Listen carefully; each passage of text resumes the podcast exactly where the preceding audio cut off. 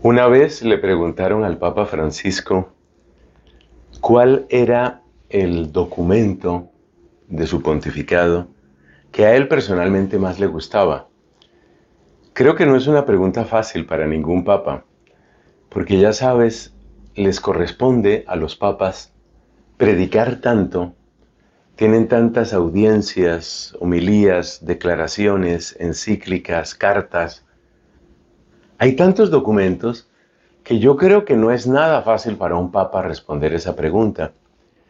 Pero dijo el Papa Francisco que su documento favorito era el gozo del Evangelio, que en latín se dice Evangelii Gaudium. Y creo que es una característica de la predicación de nuestro Papa ese enfatizar que la buena noticia de verdad es buena y es noticia. Noticia significa que es para ahora, para hoy. Y que es buena significa que en ella está la reparación de nuestros males y que por consiguiente de ahí viene la alegría, de ahí viene el gozo. Bueno, estoy destacando esto porque Cristo nos invita en el Evangelio de hoy al servicio. Y a veces uno puede mirar el servicio, el ayudar a otras personas, lo puede mirar como una carga, lo puede mirar como una especie de pérdida.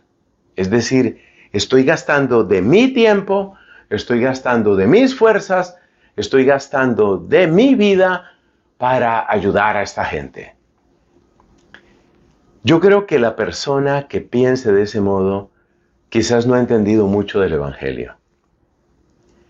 Mira, hay un gozo en el servicio.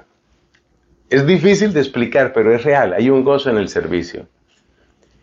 Yo he tenido la experiencia de ver ese gozo en el rostro de muchas personas. Y quiero recordar aquí una anécdota que conté ya hace años.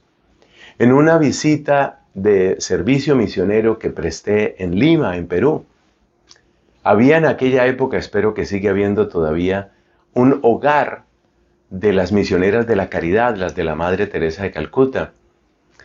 Y en ese hogar que cuida niños discapacitados, me encontré con una religiosa que era de nacionalidad inglesa.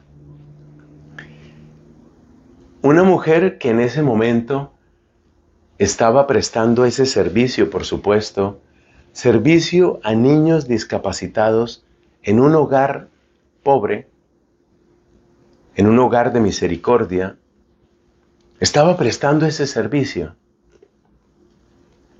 Pero ¿cómo había nacido la vocación de ella? Este es el caso típico de una de esas personas que lo han tenido todo.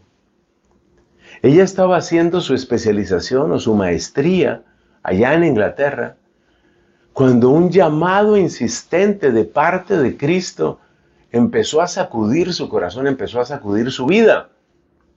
Y esta mujer respondió a ese llamado y ese llamado la hizo consagrarse a Cristo totalmente como religiosa y en una comunidad que todos sabemos que es bastante exigente, la comunidad de la Madre Teresa de Calcuta.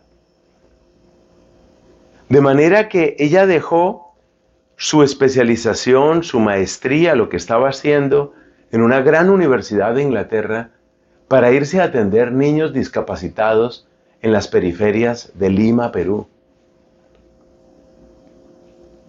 Eso es impresionante. Pero te digo que es más impresionante. La alegría de su rostro. Es decir, ella hablaba como si hubiera hecho el mejor negocio del mundo. Es decir, esto es fantástico. Esa es la buena nueva. Estoy haciendo lo que tengo que hacer. Esto es maravilloso. Esto es, esto es increíble. Esas cosas no se pueden fingir. Cuando tú estás atendiendo niños que ni siquiera pueden hablar, que jamás te van a decir gracias, muchos de ellos con daños cerebrales irreversibles e irreparables. Niños que están en una condición permanente y que reclaman atención y cuidado, entre otras cosas, para que no se hagan daño a sí mismos. Que una persona esté ahí y que una persona pueda sonreír ahí y que una persona te diga con los ojos iluminados, Cristo visitó mi vida, eso nos muestra cuál es el verdadero rostro del servicio. Yo solo te puedo decir una cosa, experimentalo tú. Deja de pensar que el servicio es perder, perder, perder. Deja de pensar que el servicio es eh, voy a perder tiempo, voy a perder dinero, voy a perder mi vida. Es al contrario. O si lo quieres decir con el Evangelio, en cierto sentido si estás perdiendo tu vida, como la semilla se pierde para volverse un árbol.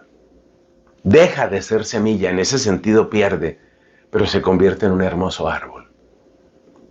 Experimentalo.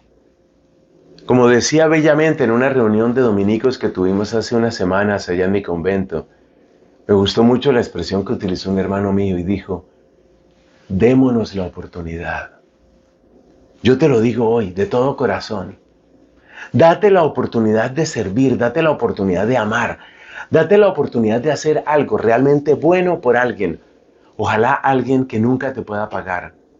Y cuando estés lleno de gozo, como aquella mujer de Inglaterra, cuando la sonrisa te visite, cuando la sonrisa no se te pueda caer de la cara, entonces te vas donde Cristo y le dices, gracias, tú realmente has hecho una diferencia en mi vida. Esta ha sido la mejor cuaresma de toda mi vida. Amén.